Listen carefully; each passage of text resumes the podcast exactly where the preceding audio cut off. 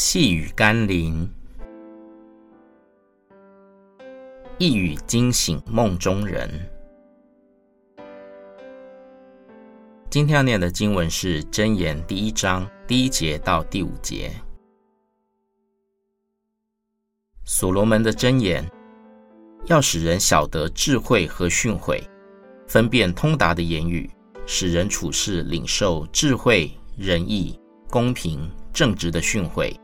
使愚人灵明，使少年人有智慧和谋略，使智慧人听见增长学问，使聪明人得着智谋。若能用一句话点醒在迷惑中的人，那是何等有价值的一句话！但并非每个人的话语都能带着那样的智慧与能力。所罗门的箴言，并非真是他个人的智慧言语。乃是因他祷告，求上帝赐给他超然的智慧，管理国家与民众，神才借着圣灵赋予所罗门独到的智慧和见解，使他口中的箴言可以达到一语惊醒梦中人的果效。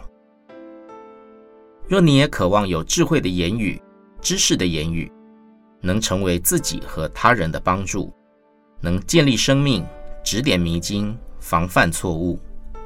那么，让自己先像所罗门一般，谦卑的来到上帝面前寻求他，并将自己的生命献上，为他而活，为他所用，主就必赐你智慧和能力。让我们一起来祷告：智慧的主，多少时候我渴望能一语惊醒梦中人。